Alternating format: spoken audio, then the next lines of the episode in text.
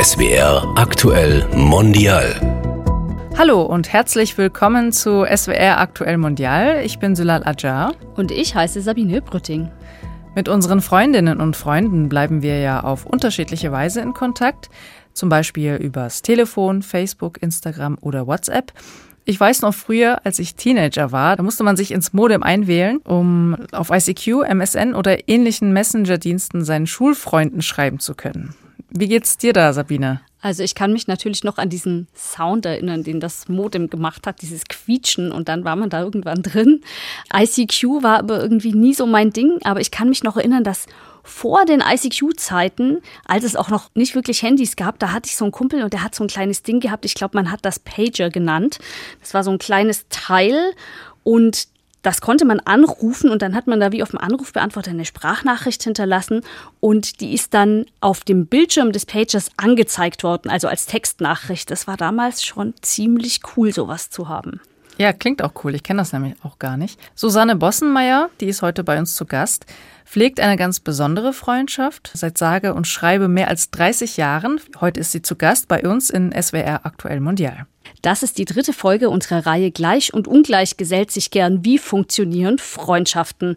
Hallo, Frau Bossenmeier. Hallo. Wir duzen uns normalerweise hier bei SWR Aktuell Mondial. Ist das für Sie okay, wenn wir das so beibehalten? Das passt prima. Okay. Wir bitten unsere Gäste am Anfang der Sendung immer drei Sätze zu vervollständigen. Susanne, bist du bereit? Ja.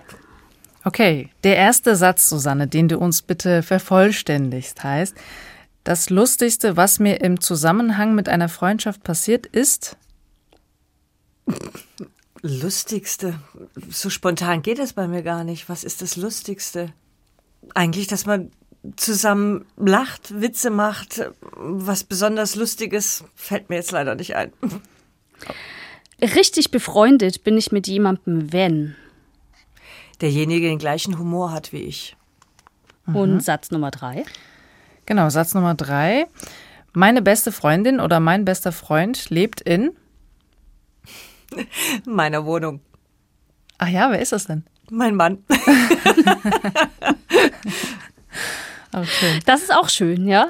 Wir wollen jetzt aber heute nicht über deinen Mann sprechen, sondern über deine Freundin Glimi auf den Philippinen. Das ist ja eine sehr lange Freundschaft, die dich wirklich schon, wenn ich das richtig verstanden habe, dein ganzes Leben begleitet? Ja, fast. Also wir haben angefangen, uns zu schreiben im frühen Teenageralter. Genau, ich war 13 und so die ersten Briefe waren erstmal natürlich sehr förmlich und Informationen austauschen. Wie lebe ich? Habe ich Geschwister? Was machen meine Eltern? Wie geht's mir in der Schule? Und dann hat sich einfach eine lange Freundschaft entwickelt. Wie habt ihr euch denn eigentlich kennengelernt? Ja, also ich kenne diese Zeiten von diesen Pagern und diesen Tellmes tatsächlich auch noch, aber das war wirklich später. Ähm, zu der Zeit, äh, also ich bin 71 geboren, in den 80ern gab es eine Organisation oder wahrscheinlich auch mehrere, die haben Brieffreunde vermittelt. Also man hat denen Informationen über sich selber mitgeteilt, Hobbys, Alter. Und dann konnte man wählen, aus welchem Land oder von welchem Kontinent man Brieffreunde haben möchte. Und junge oder Mädchen, älter oder jünger, konnte man alles wählen. Und dann hat man Vorschläge bekommen. Also ich hatte bestimmt 15 Vorschläge und habe denen auch allen geschrieben. Aber Glimis äh, Brieffreundschaft war was Besonderes und blieb was Besonderes. Warum? Weil ich glaube, es sind zwei Dinge. Also zum einen tickt sie wie ich, obwohl sie natürlich ein ganz anderes Umfeld hat, ganz anders lebt, auch ganz andere Vorstellungen von vielen Dingen hat, aber sie ist offen für alles. Sie kann lachen, sie hat Humor. Das ist für mich einfach so ein, so ein Zeichen, dass man auf der gleichen Ebene ist, dass man auch nicht gleich verletzt ist, wenn man mal vielleicht direkter ist, sondern man, sie kann über sich lachen und vielleicht auch, weil wir uns wirklich noch nie gesehen haben. Also weil es auf, auf immer so einer bestimmten Ebene blieb. Ich habe mich mit einer anderen Brieffreundin mal getroffen. Die war dann mal in Stuttgart, das war auch noch zu Schulzeiten. Und wir sind nie so eng dann geblieben. Jetzt haben wir das schon verraten, dass du und Limi, ihr habt euch tatsächlich noch nie gesehen. Ist das richtig? Das ist richtig, ja. Würdest du sie denn gerne mal treffen? Genau das weiß ich eigentlich nicht.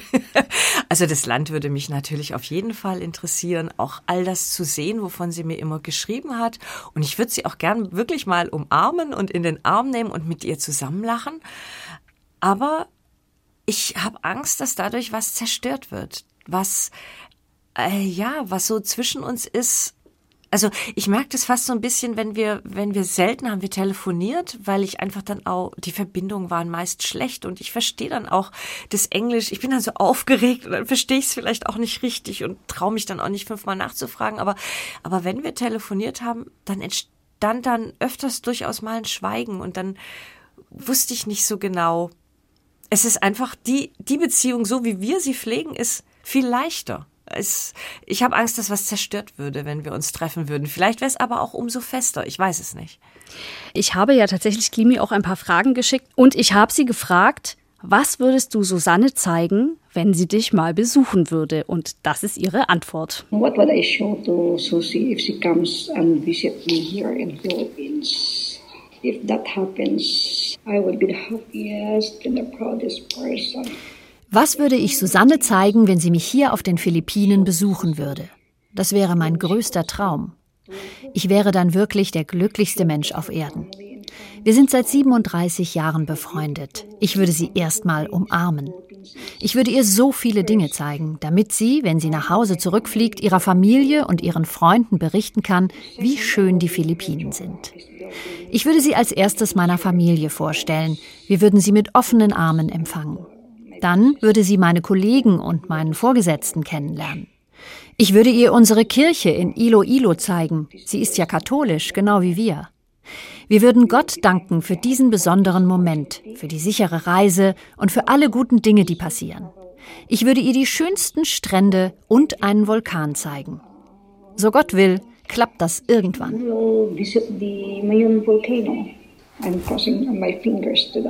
Wie sieht es denn aus bei Glimi? Also hat sie denn den Wunsch geäußert, mal nach Deutschland zu kommen? Also ja, nach Deutschland oder sie hat auch in, in Großbritannien äh, Familie oder Bekannte einfach darüber war immer schon in der Diskussion, dass, dass sie vielleicht mal herkommen könnte und, und wir uns dann quasi hier treffen. Ja, ich glaube, sie hat da schon einen sehr starken Wunsch und ich ja auf der einen Seite auch, so ist es ja nicht. Aber auf der anderen habe ich einfach so ein bisschen Angst, dass was, äh, ja, dass was zerstört werden könnte. Mhm. Du willst sie nicht verlieren, ne? Ja, genau. Mhm. Was würdest du denn mit ihr als allererstes machen, wenn sie doch zu Besuch kommen würde? Hm, na, erstmal alles zeigen. In Stuttgart, was wäre das denn? In Stuttgart, was wäre das? Oh, ich würde, glaube ich, erstmal einfach mit ihr durch die Stadt laufen. Und ich würde ihr natürlich den Fernsehturm zeigen und die Stadt von oben zeigen. Aber vor allen Dingen, glaube ich, einfach den Wald und wo ich jeden Tag bin mit dem Hund, was, was jeden Tag so ähm, ja, den Alltag ausmacht, aber eben auch was Stuttgart ausmacht, ja. Wie ist das denn? In welcher Sprache verständigt ihr euch eigentlich? Auf Englisch. Also ich habe schon mal versucht, ein paar Worte Tagalog zu lernen ähm, und sie auch ein paar Worte Deutsch, aber wir haben den Versuch dann irgendwann aufgegeben. Also wir schreiben uns auf Englisch. Mir fällt da auch noch was ein. Wir hatten ja auch mal eine Reihe zum Thema Übersetzen. Gehen da auch Sachen verloren? Also du hast über Humor gesprochen. Ähm, kannst du da deinen deutschen Humor in Anführungszeichen dann auch so übersetzen ins Englische? Also ja. ja, ja, ja, das passt eigentlich. Doch, ja. Also da gab es eigentlich nie Probleme. Ich mag ihre Ausdrucksweise. Ich, ich mag's, wie sie schreibt und ähm, das ist einfach mitreißend oder wie sie jetzt spricht, wenn wir WhatsApp-Nachrichten austauschen. Also nee, da blieb eigentlich nichts auf der Strecke vom Gefühl her. Ihr wart ja noch Kinder, als ihr euch kennengelernt habt oder Teenager, 13 Jahre alt. Über was habt ihr euch denn da anfangs so ausgetauscht? Ich meine, die Philippinen sind jetzt schon ganz schön weit weg, ja. Ich habe früher auch eine Brieffreundin gehabt in Italien, das ist nicht ganz so weit. Die hat aber zum Beispiel wenigstens dieselben Serien geguckt wie ich. Also die hat im Teenageralter auch Beverly Hills 90 210 geguckt und da konnte man sich austauschen, welchen Charakter man jetzt cool findet und welchen nicht so. Wie ist das, wenn es doch so weit weg ist? Ja, also um Fernsehsendungen ging es gar nicht. ähm, äh, wobei, wie gesagt, ich bin ein Kind der 70er. So viel ferngesehen hat man da auch nicht. Ich erinnere mich an diese drei Programme. Ähm, nee, also ich könnte mir gar nicht vorstellen, dass sie die gleichen Fernsehsender oder Sendungen äh, kennt wie ich. Die Schule war natürlich ein, ein großes Thema damals. Schulleistungen, Familie. Haustiere, überhaupt Umgang mit Tieren. Sie hat dann viel natürlich auch von den Lehrern und von Intrigen in der Klasse und, und diese Dinge waren ja damals so, was einen den ganzen Tag beschäftigt hat. Und ich erinnere mich immer, dass sie damals so einen Spruch gehabt hat, den sie als pathognomonisch für die philippinische Einstellung in vielen Dingen gebraucht hat. It's better to cheat than to repeat. Also lieber betrügen als wiederholen müssen. Und die hatten Kniffe da in der Klasse, das erinnere ich mich noch, wie die an, bei irgendwelchen Arbeiten oder Tests geschummelt haben. Das fand ich gigantisch. also es war wirklich, ja, also wir haben uns wirklich viel über Schule und schulische Probleme unterhalten. Dann seid ihr auch zusammen äh, groß geworden, ne? Habt dann ganz viele Etappen von der anderen mitbekommen. Da hast du auch sicherlich viel mitgefiebert, oder? Ja, natürlich, ganz klar, wenn es dann um die Berufsausbildung, um den Job ging. Ähm, ja, dann klar, als sie geheiratet hat, dann hat's lange gedauert, bis sie einen kleinen Sohn bekommen hat. Und das war alles, ja, das hat man natürlich alles irgendwie geteilt und mitgefiebert, ja, wie du sagst. Warum hast du dich denn damals für jemanden von den Philippinen entschieden? Das war ehrlich gesagt ein bisschen Zufall. Also ich hatte jetzt kein besonderes Interesse ausgerechnet an den Philippinen. Ich hatte Brieffreundschaften äh, an der Elfenbeinküste, auf Malta, äh, in Belize, in Lappland. Das ist die, die ich auch dann getroffen habe. Ähm, also es war wirklich verteilt und es war dann einfach ja, die richtige Chemie, weshalb ich dann bei den Philippinen geblieben bin und mich dann natürlich auch immer mehr für das Land interessiert habe. Aber es war jetzt keine spezielle Vorauswahl, sage ich jetzt mal. Ich habe auch nie es danach rausgesucht mit dem Hintergedanken, oh, das ist, das liegt irgendwo, da könnte ich mich dann mal treffen oder Schüleraustausch oder mal ein Jahr hingehen oder so. Das war für mich eigentlich jetzt nicht interessant, sondern ich wollte einfach quer über die Welt erfahren, wie, ja, wie andere so leben, was andere beschäftigt. Das fand ich spannend. Wie lange hat es denn damals gedauert, bis ein Brief aus Deutschland auf den Philippinen ankam? Ungefähr zwei Wochen, wenn ich mich richtig erinnere. Also wir haben damals dann wirklich Luftpost gemacht. Hm, war ganz schön teuer. Dieses Luftpostpapier auch noch. Ich weiß gar nicht, ob es das heute noch gibt. Ich kenne es so als Pauspapier. Dieses super dünne, ne? Genau, richtig. Damit es leicht ist und dann in Mikroschrift beschrieben, damit man möglichst wenig Bögen braucht und es wenig kostet. Äh, ja, so zwei Wochen ungefähr hat es gebraucht. Pakete, die wir selten verschickt haben, weil es einfach teuer war viel länger. Ich habe einmal den Fehler gemacht, auf dem Seeweg was hinzuschicken. Das war nach, glaube ich, etwas über einem Jahr dann tatsächlich. Aber es kam an. Wie war das da, äh, wenn du, also Freunden und Freundinnen erzählt man ja dann etwas, äh, wenn es frisch ist, wenn etwas passiert ist. Ähm, und wenn du jetzt weißt, okay, mein Brief kommt in zwei Wochen an. Das war genau das Gute. Okay. Also ich, ich fand es eigentlich gut, weil man hat sich dann, man hat sich's von der Seele geredet gehabt, was einen geärgert hat. Ich hatte damals Probleme mit meiner besten Freundin, die hat mich genervt. Dann, dann habe ich das geschrieben und dann konnte ich mich schon mal beruhigen, konnte das Ganze für mich reflektieren und wenn dann die Antwort kam, dann, dann, ich weiß nicht, das war dann schon, ich habe es dann mit mir selber ausgemacht gehabt mir, und auf der anderen Seite aber eben auch es mir von der Seele geredet gehabt. Und dann kam der Rat eigentlich genau richtig. Ich finde das, ich finde das schön, dass man damals noch auf Dinge gewartet hat und, und wie ich an den Briefkasten gerannt bin und geschaut habe, ob endlich die Antwort da ist. Das kennt man ja heutzutage ehrlich gesagt gar nicht mehr, ob es um ein neues Buch geht oder um eine neue äh, CD. Man kommt ganz früh, ganz schnell immer an alles. Und damals musste man warten. Und ich fand das eigentlich, ich fand das eigentlich spannend. Es hat die Spannung erhöht. Mhm. War auch was Wertvolles dann, ne? Weil heute schickt man vielleicht unachtsam eine WhatsApp, ne? Und beantwortet die vielleicht auch ganz schnell nebenbei. Und wenn man sich da Zeit nimmt für einen Brief, es hat doch eine andere Qualität. Ja, richtig. Also man war wirklich dann in Gedanken in dem Thema drin und hat dann auch wirklich mal eine Stunde äh, geschrieben, weil man hat ja nicht nur äh, Postkartenlänge oder WhatsApp-Länge geschrieben, das hätte sich vom Porto nicht gelohnt. Das heißt, man hat sich wirklich Zeit genommen und sich ganz gedanklich auf die Probleme des anderen oder auf seine eigenen konzentriert und, und ja, das eben zu Papier gebracht. Hast du die Briefe alle aufgehoben? Ja, Ich habe die aufgehoben.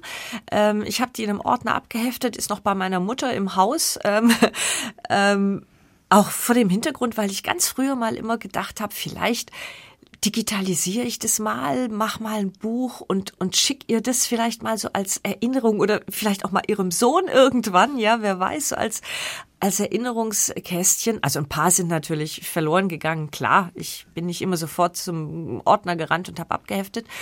Ähm, aber ja, ich habe sie überwiegend noch. Wie ist das eigentlich? Wie bleibt man mehr als 30 Jahre lang in Kontakt? Also ich empfinde es schon schwierig, wenn man Familie hat und Job und äh, manchmal dann ja auch Kinder, ne, Sabine? Dann hat man ja nicht so viel Zeit. Und nee. in Freundschaften investiert man ja Zeit. Wie hast du das gemacht? Also es gab lange Pausen. Das wäre utopisch, was anderes zu behaupten. Also als ich dann angefangen habe zu arbeiten, ich habe im Krankenhaus gearbeitet, wir hatten 80-Stunden-Wochen. Ich kam nicht groß zum Schreiben. Es gab Pausen von Wochen, auch von Monaten. Aber in dem Moment, in dem einer wieder angefangen hat zu schreiben, war es wieder wie früher. Also es gab, gab lange Pausen. Es gab auch, glaube ich, Jahre, da haben wir uns wirklich nur an Weihnachten und am Geburtstag geschrieben. Auch das gab's ja, aber dann wurde es wieder intensiviert, immer je nachdem, wie man Zeit hatte einfach. Und wie ist es jetzt im Augenblick gerade? Ja, jetzt sind wir auf die elektronischen Medien umgestiegen. Also Briefe schreiben tun wir nicht mehr. Ähm, ich hab, ich war so lange ein Gegner von WhatsApp, gebe ich jetzt zu. Ich fand es irgendwie alles so ein bisschen gruselig.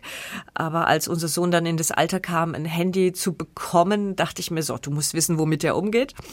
Und ähm, also so seit fünf, sechs, sieben Jahren äh, kommunizieren wir elektronisch, also über WhatsApp. Und ähm, das war, als wir das angefangen haben, nochmal eine ganz andere Dimension und so ein richtiges Revival von der Freundschaft. Denn sie hat erstmals richtig die Kamera genommen und 360 Grad, das ist mein Haus. Und da arbeite ich. Und so ist mein Weg zur Arbeit. Und das war natürlich nochmal was ganz anderes. Ich habe vieles kennengelernt, was ich mir so nicht vorgestellt hatte in all den vielen Jahren. Aber das ist ja dann auch schön, oder? Also du hattest ja vorhin gesagt, mh, mm, du weißt gar nicht so richtig, ob du sie wirklich auch mal treffen willst, aber dann doch irgendwie auch nochmal diesen etwas näheren Kontakt über die elektronischen Medien zu haben, wie du sagst, über Videos und, und so weiter. Das ist auch schön, oder? Das war super. Ich konnte mir vieles viel besser vorstellen. Habe auch die ganzen Geräusche gehört, ja. Dieses ist wirklich das, das Fremde war so richtig spürbar und gleichzeitig wusste ich, wovon sie all die Jahre erzählt hat. Das war toll. Geräusche ist ein gutes Stichwort, denn Glimi hat für uns auch Geräusche aufgenommen bei sich vor dem Haus. Da hören wir jetzt mal kurz rein.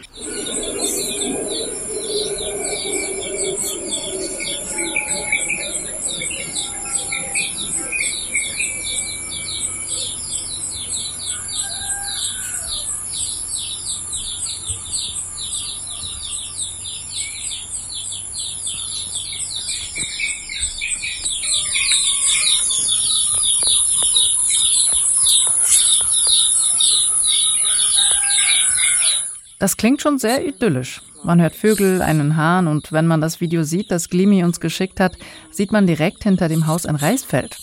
Im Garten wachsen Bananen, es gibt Avocadobäume mit riesigen Früchten und äh, am Zaun wächst Bambus, also es ist schon sehr grün und gar nicht so, wie ich mir die Philippinen vorgestellt habe. Ein kleiner Eindruck davon, wie es auf den Philippinen bei deiner Freundin Klimi klingt vor dem Haus, Susanne. Aus deiner Wahrnehmung, wie unterscheidet sich denn dein Leben hier von ihrem Leben auf den Philippinen? Also zum einen ist dort sehr, sehr viel mehr Familie. Sehr viel mehr Treffen, sehr viel mehr Festivitäten ähm, religiöser Art oder äh, einfach im Dorf, in der Stadt und bei der Arbeit. Ich, ich krieg wirklich ähm, alle paar Tage von ihr Fotos von irgendeiner Zusammenkunft. Entweder familiär oder wie gesagt im Büro, dann hatte irgendeiner irgendein Fest und dann saßen sie alle zusammen. Die treffen sich viel, viel, viel häufiger, als wir es hier tun das ist wirklich was, das finde ich, ich finde es schön. Also die leben viel mehr zusammen. Mhm. Aber dann kriegt man auch wieder mit, mit den gleichen Problemen wie bei uns. Also die gleichen äh, Probleme mit äh, dann doch auch Animositäten anderen gegenüber. Auch das gehört dazu. Aber sie sind dann ein gutes Stück cooler als wir Deutschen. Also ich habe so den Eindruck, die sind viel positiver in ihrer ganzen Lebenseinstellung. Die sind so ausgeliefert dem nächsten Taifun, ja, dem nächsten Vulkanausbruch, dem nächsten Erdbeben. Es ist ständig irgendetwas, dem nächsten politischen Problem. Sie wohnt ja jetzt Gott sei Dank ein Stück von Manila weg, aber da sind so viele Probleme, aus denen die gar nicht flüchten können. Und trotzdem so eine positive Lebenseinstellung, da können wir uns, glaube ich, ein gutes Stück von abschneiden. Was genau übernimmst du denn von der philippinischen Kultur so auf dein Leben in Deutschland? Ich versuche manchmal, manche Dinge mit einem Abstand zu sehen. Ich bin jemand, der ist sehr involviert in die Dinge, die er tut. Sei es privat oder beruflich. Ich bin einer, der immer so hundertprozentig in alles reinspringt. Aber natürlich auch dementsprechend gerne A, auch mal auf die Nase fällt und B, sich dann auch zu oft Sorgen macht um Dinge, die noch gar nicht geklärt sind oder die gar nicht so laufen müssen, wie man sie befürchten könnte. Und ich versuche dann so ein bisschen mich zurückzunehmen und so ein bisschen so eine philippinische Gelassenheit zu haben und, und mir zu sagen, na ja, es wird schon gut gehen. Und aufregen kann ich mich auch noch, wenn es dann schiefgegangen ist. Ich muss es nicht vorher machen. Jetzt hast du ja gesagt, dass Familie auf den Philippinen eine sehr viel größere Rolle spielt als bei uns, dass man sich häufiger trifft, dass man mehr beisammen ist. Kennst du denn all ihre Familienmitglieder? Also habt ihr euch mal vorgestellt? Theoretisch ja, aber ich könnte sie natürlich nicht mehr alle, alle benennen. Also sie hat, Glimi hat viele Geschwister und es sind leider auch schon welche davon verstorben. Die haben natürlich dann auch alle schon Kinder und teilweise haben die dann auch schon Enkelkinder und die Familie ist so groß und dann noch die Familie ihres Mannes mit dazu. Ich kenne die nicht alle. Ich kenne einzelne Namen, aber nee. M -m. Was mich jetzt noch interessieren würde, ist so das Charakterliche. Was schätzt du denn an Glimi besonders? Ihre ruhige Art, ihre ruhige, besonnene Art. Sie ist jemand sehr vorsichtiges, rücksichtsvolles und sie ist ein unglaublicher Menschenfreund. Sie ist, sie sieht erstmal immer das Positive in jedem und versucht zu helfen und zu unterstützen und hat in keinster Weise irgendwelche, ich habe nie gehört, dass sie wirklich schlecht über irgendjemand redet oder sagt, oh, was für eine fiese Person. Sie ist irgendwie immer, sie sieht immer das Gute in den Menschen. Was wünschst du dir denn für eure Freundschaft? Ach, am besten, dass er nie aufhört. Dass wir ja so über die Medien in Kontakt bleiben, jetzt mit den ganzen elektronischen Möglichkeiten, die es gibt, dass wir weiter am jeweiligen Leben des anderen teilnehmen, so wie wir es jetzt machen. Ja, und vielleicht doch auch mal irgendwann treffen. Ich bin zwiegespalten. Mhm. Aber eure Freundschaft demonstriert ja ganz gut, dass Freundschaften eben auch funktionieren, ohne dass man sich trifft. Ne? Also mm, ich habe das oft so gehört in meinem Bekanntenkreis vor einigen Jahren, dass man, ja, Online-Freundschaften wurden da irgendwie nicht so ernst genommen. Also Online-Freundschaften, Fernfreundschaften. Aber mittlerweile ist das ja normal und bei euch geht das ja so lange, ähm, ja, dass das wunderbar funktioniert. Ich glaube, dieses, dieses ständige Treffen braucht man nicht unbedingt. Ich habe auch Freundinnen dadurch verloren hier in Deutschland, weil ich einfach wenig Zeit hatte, schon immer. Ich habe viel gearbeitet und es war einfach wenig Zeit. Und wenn man todmüde ist nach dem Nachtdienst, hat man auch keine Lust, sich zu treffen, schlicht und ergreifend. Und dadurch habe ich auch Freundinnen verloren. Aber ich merke, die paar Freundinnen, die man hat, da trifft man sich unter Umständen nach drei Jahren wieder und es ist als hätte man sich letzte Woche gesehen. Es ist überhaupt kein Problem. Ich glaube nicht, dass man das ständig braucht. Dieses ständige Treffen. Das ist doch eigentlich ein ganz schönes Schlusswort für unser Gespräch heute. Ja, auf jeden Fall. Vielen Dank, Susanne, dass du bei ja. uns warst und dass du uns berichtet hast von deiner Freundschaft über die Kontinente. Ja, vielen Dank. vielen Dank. Das war SWR Aktuell Mundial mit Susanne Bossenmeier in der Reihe Gleich und ungleich gesellt sich gern, wie Freundschaften funktionieren. Diese und alle weiteren Folgen unserer Reihe hören Sie in der ARD Audiothek. Tschüss und danke fürs Zuhören, sagen Sabine Brütting und Sülal Ajar.